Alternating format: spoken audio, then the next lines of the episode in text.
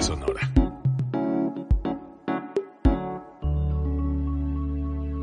Código Libre.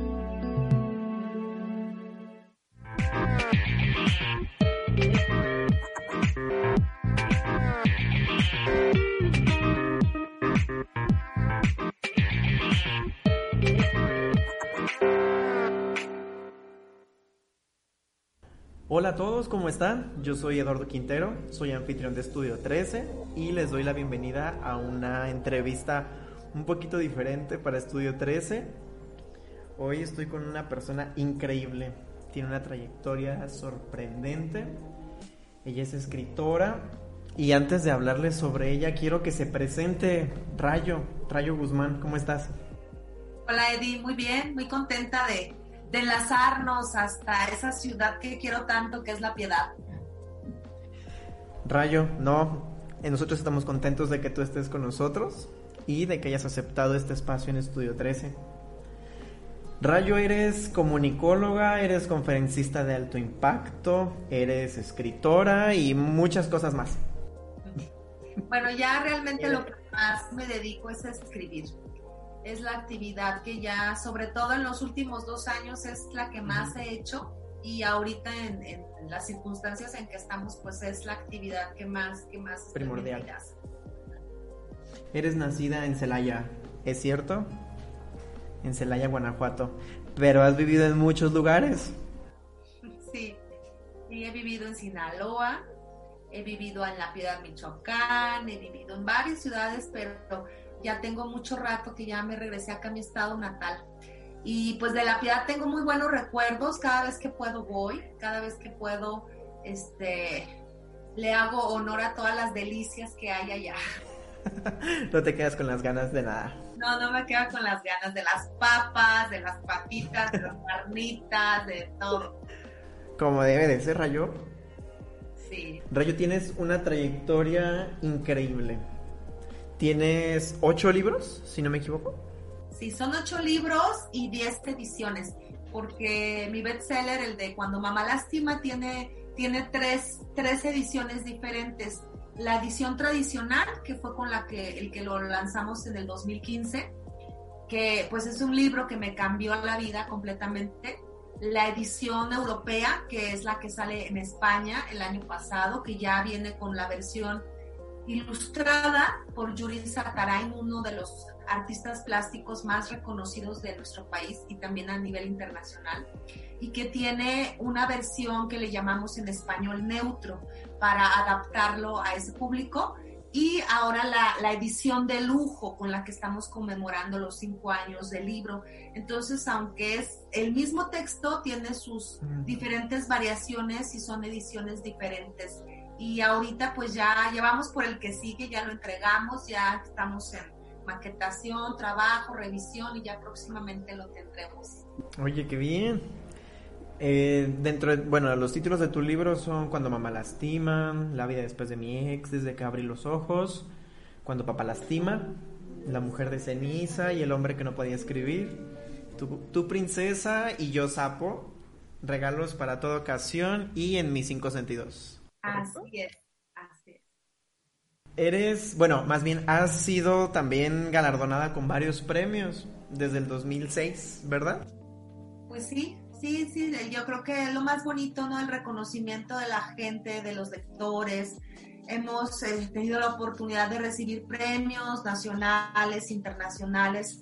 En el 2006 obtengo mención honorífica en el concurso Mujeres que se atreven a contar su historia de la editorial de MAC. Yo vivía en La Piedad, daba clases en la UNIVA, coordinaba la carrera de comunicación y recuerdo que mandé mi texto autobiográfico sin ninguna pretensión, solamente porque una amiga me estuvo da y da lata de que mándalo, mándalo, mándalo, mándalo, mándalo.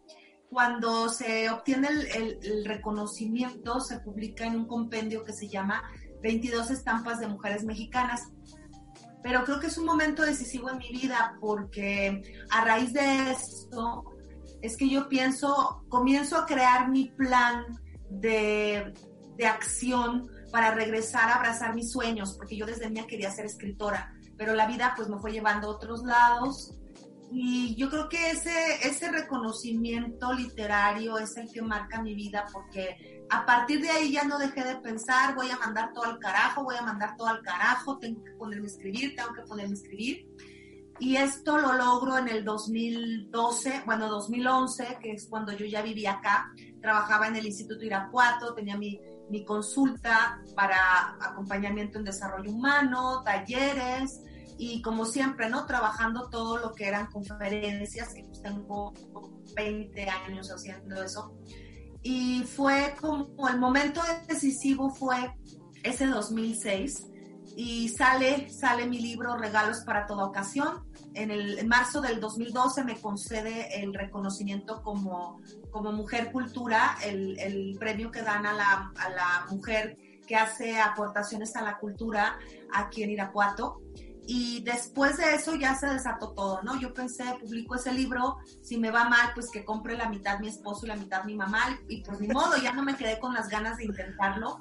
Lo bueno fue, bendito sea Dios, que pues esto ya es historia, ya estamos hablando de prácticamente ocho años dedicada completamente a escribir y ocho libros, diez ediciones, uno por salir, y creo que nunca regresaría al pasado siempre, siempre seguiré abrazando mi sueño. Y sí, muchos reconocimientos que yo pienso que, que, los libros son ese vehículo que llegan a los corazones, a las mentes y que cuando cosechas esas cosas pues son muy padres, ¿no? Por ejemplo, cuando Mamá Lástima me ha llevado a muchos lugares, el año pasado, precisamente en junio, recibí la estrella de oro en Montevideo, Uruguay, como personaje de cultura en la literatura por Cuando Mamá Lastima eh, también ha sido, he sido reconocida en Bolivia, ¿no? En, he estado en Colombia con el Premio Internacional de la Mujer en el Foro de Liderazgo Internacional, el año pasado también,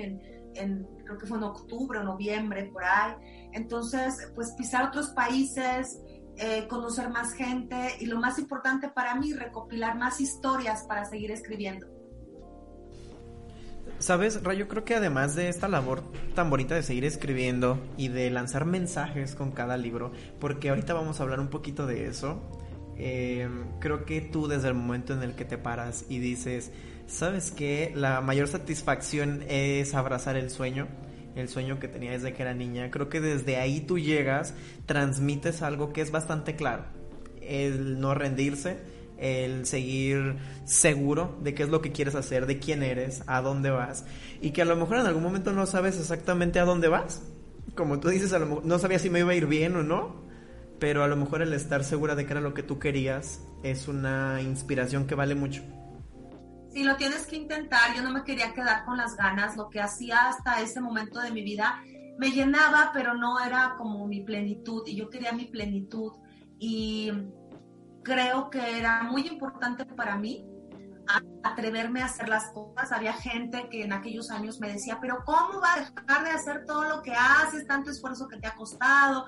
Eres muy buena dando clases, mira que los muchachos, que, bueno, mil cosas. Pero yo ya no tenía pretexto ni justificación conmigo, yo me veía al espejo y decía, no, es que yo ya no quiero hacer esto, mm, aunque me guste lo que sea, no es, no, no es lo que yo visualicé desde que era pequeña para mi vida. Y si no lo intento, me voy a, me voy a, sentir que me traicioné a mí misma. Entonces fue muy bonito luchar por mi, por mi sueño, por mis metas. Y el día de hoy te puedo decir que pues ya hay paz en mi corazón. Ya hay plenitud, creo, sobre todo. Rayo, y por ejemplo, cuéntanos, nos acabas de contar que mandaste un texto autobiográfico y que a partir de ahí cambió todo. Pero cuéntanos, ¿cómo, cómo decides contar estas historias de las que hablan tus libros? ¿Cómo, mm, cómo, cómo lo explico? ¿Cómo sucede esta transición de decir, sabes que yo tengo em, cosas que me gustan, yo he escuchado historias que me marcaron, he escuchado cosas que la gente tiene que escuchar y, luego decides plasmarlo y por ejemplo sale cuando mamá lastima y cuando papá lastima. Sí, pues todo fue una cadena de acontecimientos. Primero, pues el texto autobiográfico, que el día de hoy ya es un texto independiente, ya yo saqué, recuperé los derechos del concurso y saco una edición que tiene un prólogo elaborado por mi profesor de la prepa y un epílogo donde cuento qué ha pasado con nosotros, los protagonistas de este texto, 30 años después. Em, pero creo que el atreverme a hacerlo hizo que la gente que lo empezara a leer se acercara a mí y en conferencias o en aquel entonces empezaba las redes sociales y me decían, qué valiente, cómo te atreviste, yo también tengo una historia, pero no sé escribir y quiero contártela, te la regalo para que tú la cuentes. Yo me puse dos objetivos cuando empecé a escribir. El primero es que nunca iba a escribir un libro ni de tips, ni de recetas, ni dar consejos, ni nada. Porque no creo en ese tipo de libros tanto. Y número dos, que tenía que conectar emocionalmente con el lector. Es como que un reto cada vez que escribo, que haya una conexión emocional. Entonces, eh, cuando me empezaron a regalar sus experiencias, yo lo que hice fue guardarlas y comencé a inspirarme para crear personajes de ficción inspirados en la vida real. Y cuando sale regalos para toda ocasión, que son 25 historias de mujeres, duelos femeninos transformados en fortaleza, inspirados en la realidad, sucede un fenómeno que me empezaron a escribir personas para decirme, además de las, las mujeres, ¿no? Que dicen, me identifiqué, me encontré en tu libro y todo, también me empezaron a llegar historias de hombres que me decían, pero es que escribes muy padre, me boté de la risa leyéndolo porque leí este capítulo y que mi, mi esposa lo tenía ahí, pero ¿por qué escribes de viejas? Escribe de otras cosas. Entonces yo les dije, pues es que de hombres, ¿qué escribo? Si nunca dicen nada, no cuentan las cosas, les pregunta uno, ¿qué te pasa? Nada. Bien. Entonces eh, me callaron la boca, me dieron un periodicazo porque empezaron a contarme sus historias a tal grado de que fue casi un año de platicar con hombres de todas las edades, de diferentes ciudades, países incluso, y tuve que tomar la decisión de inspirarme en todas esas historias para escribir Tu princesa y yo sapo, ¿no? Que son las historias que los hombres cuentan después del beso. Y esos libros pusieron la base para que en el 2014 yo hiciera una pregunta en redes cuando ya me explotaron las redes, ¿no? Yo recuerdo que en esa época yo estaba feliz porque tenía dos mil seguidores, tres mil seguidores, era así como que wow. Y, y se me hizo muy interesante que cuando yo pregunté, ¿qué hizo tu mamá que te las empezaron a llegar y a llegar y a llegar y a llegar historias. En un día juntamos casi, casi 800, 780 y tantas. Y en tres semanas teníamos miles, empezamos a leer, a clasificar con la persona que me ayudaba en aquel entonces. Y fue cuando nace este libro Inspiración, creando 20 personajes que hablen de los tipos de mamás, de los tipos de heridas y todos narrados desde el hijo. Y lo demás se vino solo, ¿no? O sea, claro que la gente que leyó mamá quería papá y fue el mismo proceso. Y curiosamente, la vida después de mi ex llegó sin que yo pidiera nada. O sea que ya ni siquiera convoco en redes, ya no convoco en ningún lado. Ya la gente se manda y manda y manda y manda. Imagínate si cuando teníamos 3000 nos llegaban 800 historias, ahorita que estamos ya casi en los 100 mil, no sabes lo que es estar con los inbox y checando mensajes. Tengo mi staff, que los quiero muchísimo y que me apoyan con mis redes sociales, pero realmente ellos siempre me, me, van dejando con indicador los que son de historias y, y, y, a mí me gusta muchísimo que la gente no me conoce, solamente conoce mi literatura, pero eso les da confianza para abrir su corazón. La vida después de mi ex es un librazo, no es porque lo haya escrito yo, es un librazo y que salió del corazón de la gente que sin que yo lo pidiera me, escribía, Rayo, te tengo que contar una historia de mi ex porque la traigo aquí atorado y plan y plan, ¿no? Entonces de repente dije, no, pues es que esto ya va a ser libro. Eh, mi gran brinco con, como escritora, y por eso siempre lo he de decir, de todos mis libros publicados hasta este momento, el que más, el que más quiero es que es mi hijo favorito, definitivamente es la mujer de ceniza y el hombre que no podía escribir, porque ahí fue un reto personal muy grande pasar del relato breve al gran género literario que es la novela y quedar tan contenta con los resultados que tenemos, tan, quedar tan feliz de que es de los libros que he escrito que me gusta leer mucho de repente. Y, y que veo, ¿no? Los comentarios que hay de la gente, de los lectores, creo que eso es una gran satisfacción. De hecho, ahorita estoy trabajando, bueno, estaba haciendo el otro que ya terminé, junto con Arturo Morel. Me gusta también escribir en coautoría. Eh, desde que abrí los ojos fue un experimento que quedó muy bonito con Ramón Vallejo hablando de la homosexualidad. Y ahora acabo de terminar un proyecto padrísimo con Arturo Morel, que es director de cine, de teatro, ha sido este, cónsul de la cultura en Miami, que tiene una larga trayectoria con su proyecto de Un Grito de Libertad. Así que hace dos años, pues fue un experimento muy padre que se llama Desde que abrí los ojos, un libro con historias de homosexualidad con Ramón Vallejo, al que estimo mucho y creo que es uno de los libros de verdad más conmovedores que puedas leer que, que tocan el asunto de la diversidad sexual. Rayo, por ejemplo, tienes muchas, muchas historias, ya nos dijiste, de cosas que le ha pasado a la gente. Por ejemplo, cuando mamá lastima, cuando papá lastima. Ahora también, yo no sabía eso, que desde que abrí los ojos también eran testimonios de gente en la comunidad LGBT. Se les llama falsos testimonios porque yo no trabajo testimonios biográficos ni reales. Eso ya queda como que en un género que viene siendo ya más periodístico o biográfico, etcétera, ¿no? No, mis libros son cuentos, son historias, son relatos, son ficción y eso me gusta mucho aclararlo porque la gente a veces piensa que por estar inspirados en historias reales el personaje existe, pero no. Inspirarte en la realidad no significa que lo que estás leyendo sucedió tal cual, solamente que de 100 historias que leo que son muy semejantes, que son reales, yo me pongo a crear a través de la ficción un personaje para contar una experiencia. Ok, gracias por aclarar eso. Creo que eso le da mucho más valor aún a la reseña de todos los libros. ¿Alguna de las historias que tú has leído de tus seguidores, que ya son casi 100 mil, eh, ¿te ha pasado, Rayo? ¿Tú has vivido alguna de esas experiencias que tú dices, sí, la tengo que contar? Pues claro, sobre todo en el libro de después, La vida después de mi ex.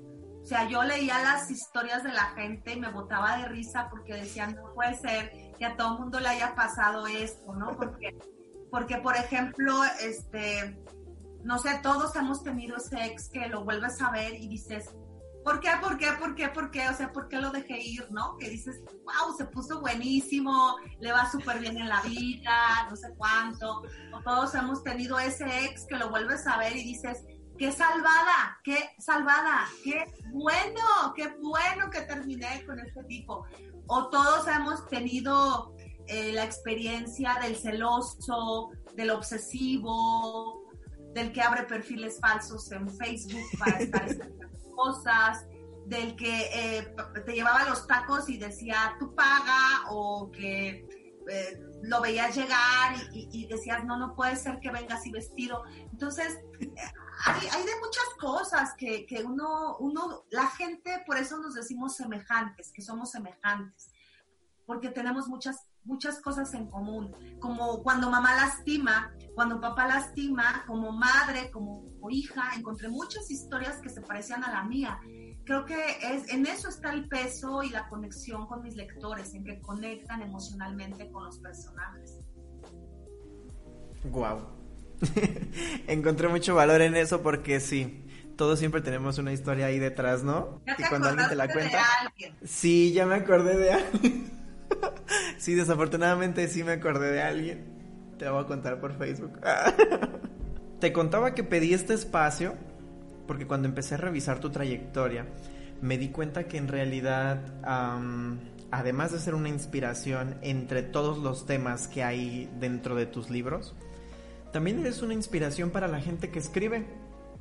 No nada más eh, llegas a la gente que te lee porque salió mal con el ex, porque tiene una historia no resuelta con mamá o con papá o consigo mismo a lo mejor, sino creo que también llegas con mucha inspiración, con mucha luz a la gente que escribe, a la gente que tiene muchas ganas de contar quizás su propia historia, quizás historias que escucho en algún momento o quizás historias que no existen como ficción, pero creo que tú das mucha luz, mucha, mm, no quiero decir esperanza, más bien inspiración a la gente que escribe.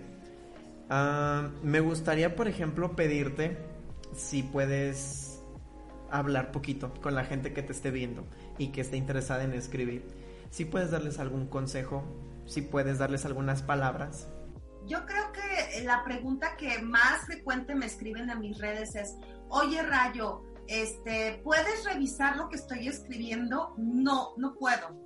No puedo porque son muchísimas personas las que me mandan cosas que escriben y no soy la persona más indicada. Entonces siempre lo voy a decir, si tú escribes, tienes que hacer dos cosas. Uno, ponerte una disciplina para escribir y dos, tener la idea de que hay solamente existen dos posibilidades para que tú publiques. Uno es la autopublicación y hay muchas, muchas maneras en, en Internet, desde Amazon hasta otras. O la otra, que mandes tu, tu escrito a algún concurso o alguna editorial y que tengas toda la paciencia del mundo para que alguien te responda. Y pueden pasar años, años. Ese es el camino que hemos recorrido los escritores. Aquí lo que yo sugiero es que si tú estás escribiendo y te interesa publicar, no busques a escritores. Los escritores tenemos que hacer lo mismo que tú. Busca a editores. Eso es muy importante. Quien te debe de leer lo que escribes, quien te puede dar un ojo clínico si lo que estás haciendo está bien, va a ser un editor. Y un editor lo vas a encontrar súper fácil en redes sociales, en Google, en donde sea, en tu ciudad. Pregunta en las casas de cultura, pregunta en en las instancias de, que tengan que ver con, con, cultura, literatura, y siempre van a tener algún contacto. Porque eh, en mi caso, por ejemplo, eh, paso muchas horas aislada. Yo les he platicado que para mí toda la gente se vino a meter en cuarentena, porque aunque viajo mucho, soy muy solitaria. Soy muy solitaria y a donde voy, así esté en París, o esté en Roma, o esté en Guadalajara, o en Monterrey, hago mi, mi, mi, asunto público que tenga que hacer, ya sea presentación o gira de medios, pero por lo general estoy sola escribiendo. El trabajo del escritor es solitario. Yo no conozco a alguien que diga, ay, no estaba escribiendo y estaban 200 danzando alrededor. Para mí es muy complicado. La escritura requiere disciplina, requiere soledad, requiere concentración, requiere calma, paciencia, eh, la mujer de ceniza y el hombre que no podía escribir me llevó dos años. La novela que estoy haciendo me está llevando casi cinco años. Entonces hay que tener paciencia. Eh, por otro lado, eh, a, lo mejor hay alguien que algún escritor cercano que conozcas, que le puedas entregar tu documento y que tenga la paciencia y el tiempo de leerlo. Yo, ¿por qué les digo a las personas que no puedo? Uno, no puedo leer tantas cosas durante todo el día. Yo cuando escribo, respeto otro mandamiento que me impuse. Tengo que leer. Yo tengo que estar leyendo mucha novela cuando estoy escribiendo novela. Tengo que estar leyendo muchos libros cuando estoy escribiendo mis libros. Es algo que no puedo evitar. Yo mi vida tiene que ser leer y escribir. Te puedo decir que en una semana leí un novelón, pero novelón, de hecho estoy feliz porque lo acabo de tener como invitado en mi programa, a Guillermo Arriaga, al que admiro desde Amores Perros hasta la fecha. En una semana me, bueno, cuatro días, eh, la mitad del libro y en una semana completo leí la novela que se llama Salvar el Fuego, que bueno, está, así, aquí la tengo, está así, de gruesa porque soy devoradora y más cuando el libro es bueno, tan bueno como, como el que acaba de escribir Guillermo. Eh, te puedo decir que a veces en una semana puedo leer dos, dos novelas pequeñas, porque si quieres escribir tienes que leer mucho, ver diferentes estilos, mm, checar todas las fórmulas que se pueden utilizar y la mejor forma de que te motives a veces es leer un buen libro. Eh, entonces, el camino que yo recomiendo a la gente que escribe es ese. Escribe, busca tu disciplina, busca tu, tu estilo, pero si quieres que alguien te lo revise, hazte de un buen corrector de estilo y un buen editor. Toma talleres, cursos de novela, cursos de escritura. Yo recomiendo ampliamente que tallerien y tomen esos cursos. Yo, por ejemplo, antes de lanzarme a la aventura e incluso ya trabajando como escritora, he tomado cursos con Javier Velasco, con Beatriz Rivas, con Elmer Mendoza, o sea, con, con, muchas personas y hablar con mis colegas escritores me enriquece muchísimo acerca de sus procesos. Trata de meterte a todo lo que puedas en, en online, que te puedan dar cursos para que vayas mejorando.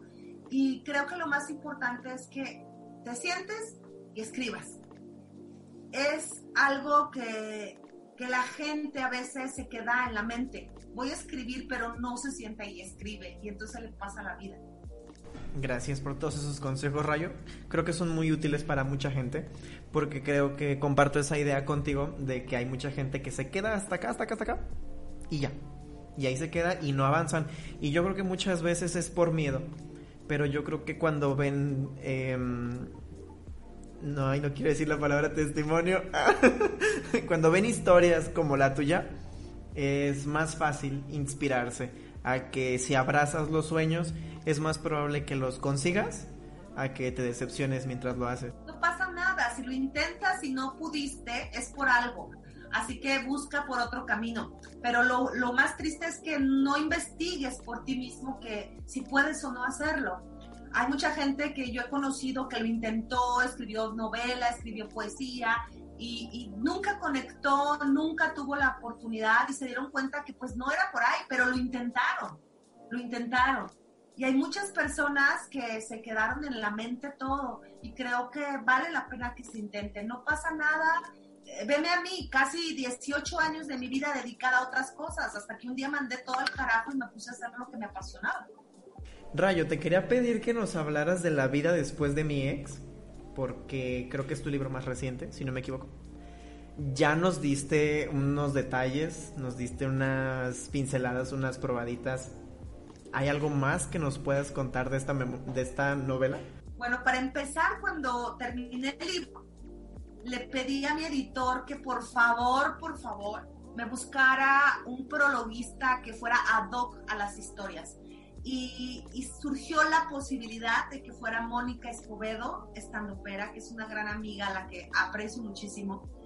Y ha sido de lujo su prólogo, de verdad que nadie más acertada que ella, porque tiene una lucidez, un sentido del humor que solamente la gente tan ingeniosa que se dedica al stand-up lo puede tener. Y además de que es un libro que, como dice ella, es ligero pero profundo, con frases muy contundentes con personajes en los que muchos se van a identificar, como te decía hace un momento, eh, el simple, el simple mm, índice te lo puede decir, ¿no? O sea, el, simple eh, índice del libro te va a decir hacia dónde te va a llevar. Además, la portada está padrísima. El prólogo está de lujo. Mira, por ejemplo, eh, ¿a qué te, te, voy a preguntar yo? O sea, ¿en qué piensas cuando te digo eh, tan perro y sin correa, mi ex no lo sabe, es mi ex y no lo sabe, la basurita, la capilla, el recalentado, ¿no? ¿Qué te vas imaginando con esos títulos, ¿no? El mundo es redondo y gira, sano y salvo, eh, cuando me acuerdo, tatuajes, no se parece, o sea, creo que los mismos títulos van hablando por sí solos de hacia, hacia dónde te va a llevar. Pero yo creo que es además un libro que nos lleva por personajes que nos hacen recordar por experiencias de personajes que nos hacen recordar que la economía del universo amoroso de la pareja nada se desperdicia, porque mucha gente dice, lo odio, lo aborrezco, no sé en qué momento perdí el tiempo con él. No es cierto. O sea, si te enganchaste con esa persona un tiempo de tu vida es por algo, es para algo, es porque tú lo decidiste, es porque tú lo elegiste o la elegiste y tenías que vivir esa experiencia porque todos somos maestros de todos. Entonces, es un libro que te hace recordar que hay personas que van a ser inolvidables, ¿sí? Que, que, van a ser para toda la vida, van a estar en tu pensamiento, en tu recuerdo, pero que también hay otras personas que, como dice la portada, eh, para las que el mejor lugar para un recuerdo, pues es el olvido, ¿no? además de que, como dice Mónica Escobedo, el libro está tan bueno como, como el más bueno de tus ex. Tanto que te lo vas a querer volver a echar, ¿no? Te lo vas a echar dos veces el libro, porque está tan bueno. Y también tiene una doble lectura. El libro tiene una doble lectura, que este es un punto muy interesante, porque lo mismo puede ser el personaje que habla de su ex, como puede ser el ex del que habla el personaje. Entonces los lectores se han encontrado y dicen, no manches, yo soy el del que estaba hablando este tipo, o yo soy la que describe este tipo, porque también puedes identificarte con el ex del que están hablando. Y también está basado en la premisa de que todos tenemos uno, uno, que es el ex con mayúscula o la ex con mayúscula. Ese, ese del que se acordaron, ese mero. De ese mero trata. No, entonces a mí no, no, no me queda más que decir que leanlo. Lo puede leer cualquier persona de 13 años en adelante. Hay personas de 80 años que lo han leído y que me dicen, no manches, fabuloso, de aplausos de pie. Como chavitos de 15 que me dicen, bueno, me cortaba las venas, me describiste ahí. Entonces, para todos, para todos tiene el libro. Rayo, me encanta la transparencia con la que hablas de este tipo de historias. Creo que la gente, además de pensar en su historia y de pensar en lo que le pasó a alguien más, también te conocen muy bien a través de lo que escribes, porque creo que el hecho de que tú selecciones ese tipo de cosas, el hecho de que estés tan conforme con ese prólogo, dice mucho de ti. Cuando comenzó la entrevista me llamó mucho la atención que me dijiste, eh, la gente no me conoce y me cuenta su historia.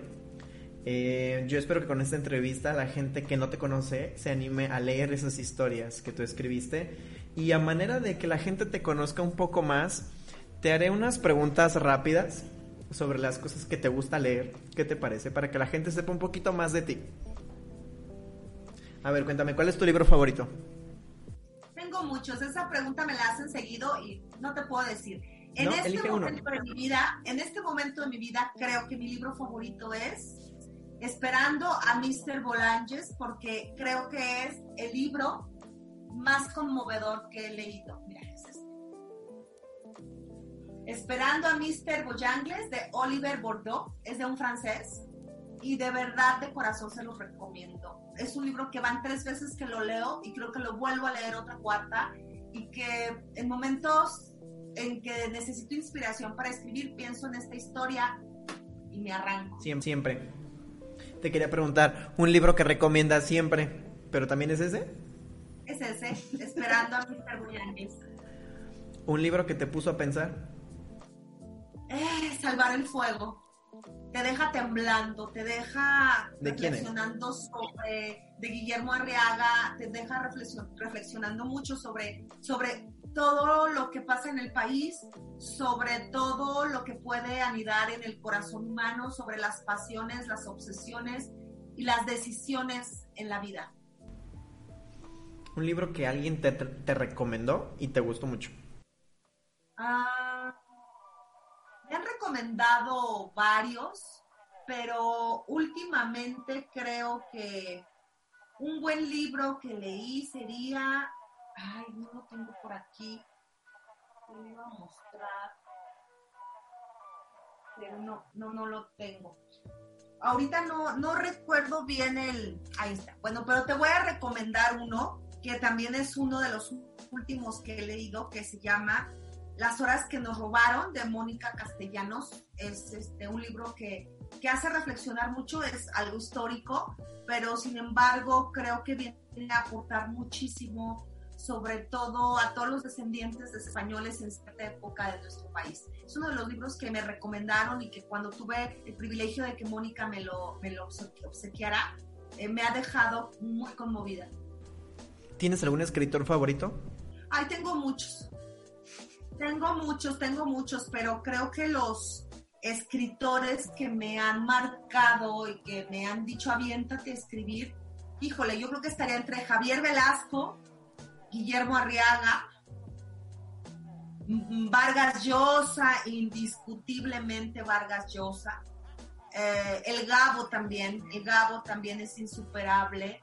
Y de mujeres tengo varias. Por ejemplo, Laura Restrepo, me gusta muchísimo Laura Restrepo. Se me hace una mujer muy lúcida en su novela. Eh, creo que es este de las autoras que, que, más, más, más me gustan leer. Ok, y por último, ¿has leído algún libro que te haya gustado y que la gente te haya dicho, neta, ¿te gusta eso?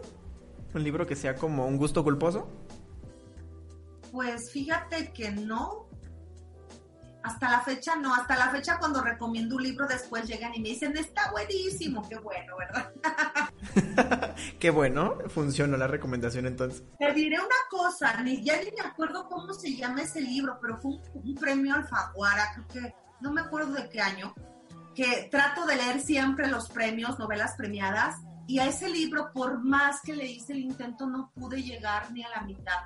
Y no me acuerdo ni siquiera del nombre. Imagínate cómo habrá dejado nada que ni siquiera del nombre me acuerdo, ¿no? Pero son pocas, pocas. Creo que pido mucha información en el medio, con amigos, antes de, de meterme una lectura. Y, y creo que por eso he tenido buena suerte de de encontrar buenos títulos y buenos escritores también. Sobre todo porque creo que, como tú nos dijiste ahorita, todo lo que lees te construye. Primeramente como persona y en tu caso como escritora. Entonces, si te vas rodeando de estos textos que...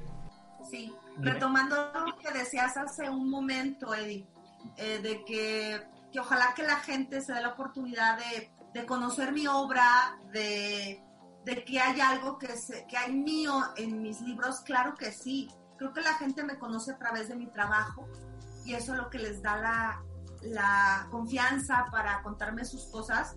Yo creo que una de las cosas más certeras que me han dicho últimamente fue César Lozano en, en la última entrevista cuando, me, cuando le decía a los radioescuchas que, que Rayo Guzmán escribe como habla, ¿no? Con una transparencia. Y, y sí es cierto, mucha gente que me conoce dice, no manches, estaba leyendo y te estaba escuchando. Te escuchaba. Aquí. Yo creo que eso es bien bonito. Es bien bonito porque la gente que te conoce sabe que está hecho con el corazón, que está hecho con total transparencia, que ve, ve dónde estás. Después de algunos años, bueno, más bien después de haber dicho, de aquí soy. Son ocho años, ocho libros, más proyectos y más sueños que se cumplen. Y pues yo lo que espero es que ah, cuando pase todo esto vuelva a tener contacto con mis lectores, porque yo amo las presentaciones, las ferias del libro, estar platicando directamente con mis, con mis lectores, eso me gusta mucho. Qué, qué deseo tan interesante, tan bonito y tan sensible, porque a fin de cuentas todos esos lectores son las personas que han recogido con el corazón todas las historias que tú construyes y que tú dices, esta soy yo y esto es lo que quiero decir. Rayo, muchas gracias. Muchas gracias. Creo que tenemos que terminar esta entrevista, pero te agradezco enormemente todo lo que nos compartiste. Te agradezco que hayas aceptado el espacio, que nos cuentes de tus libros, quién eres, que creo que eso también es bien importante para que la gente sepa de verdad quién es Rayo Guzmán. Allá en la piedad te mando muchos saludos, porque a la piedad conozco a la mitad de la piedad y yo siempre recuerdo de todos. Soy muy, muy, muy feliz cuando puedo ir, cuando puedo comer allá, insisto. Les mando un abrazote a ti, gracias Eddie por el espacio y los invito a que nos acompañen en las noches de entre semana en personajes de novela, a que busquen en cualquier librería de México nuestras obras, a que nos sigan y que participen de las promociones. Me dio un gusto tan grande, Eddie, que la última rayo rifa que hice se quedó en la piedad. Me encantó que, que a nivel nacional, por todas las redes, Twitter, Instagram, una rifa con todos los libros de Rayo Guzmán juntos y se quedó en La Piedad, Michoacán. Me dio muchísimo gusto y les mando un abrazote y muchas gracias por el espacio. Tus libros están en donde los han recibido con más amor, Rayo. Gracias a ti por haber estado con nosotros, por todo lo que nos diste. Yo soy Eduardo Quintero, muchas gracias por ver esta entrevista. Les recuerdo que nos pueden dar like en nuestra fanpage de Estudio 13 y también en las de Código Libre. Eh, y claro, que sigan a Rayo en sus en sus redes sociales, perdón, se me fue la onda, que la sigan en Facebook, también usas Instagram, ¿verdad? Sí, entonces los invito a que nos sigan a los dos. Ojalá les haya gustado mucho esta entrevista y ojalá se den la oportunidad de leer a Rayo. Muchas gracias Rayo, muchas gracias a todos. Yo soy Eduardo Quintero y hasta la próxima. Código Libre